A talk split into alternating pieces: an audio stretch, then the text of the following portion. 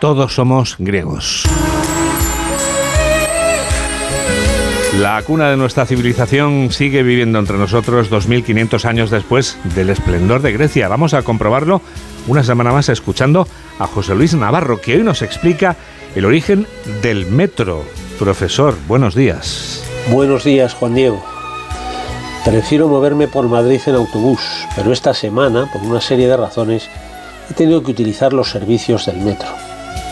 Hacía tiempo que no montaba y obviamente sus ventajas en días de concentraciones, manifestaciones, obras y demás incidencias que alteran la normalidad son especialmente innegables. Si vamos a cualquiera de las grandes ciudades de Europa, veremos la palabra metro, a veces simplemente la M, para indicar que nos hallamos en una estación de este medio de transporte. Pero ¿de dónde viene metro? Veamos su historia.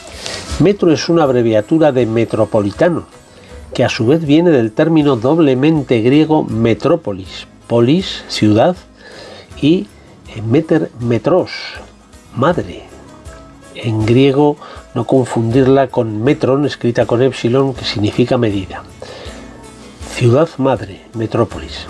Se aplicaba ese término a las grandes ciudades que eran susceptibles de fundar otras más pequeñas en otros lugares alejados de ellas. Eran las llamadas colonias que intentaban mantener a su vez las señas de identidad de las fundadoras.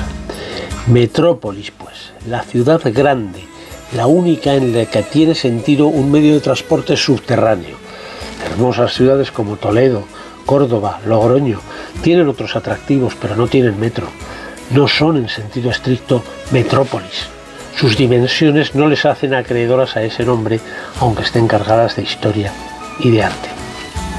Pues ya lo ves, Juan Diego, cuando salgas del estudio, baja, coge el metro y comprobarás un día más que sus vías llevan a la estación de origen, Grecia. 8 menos 12.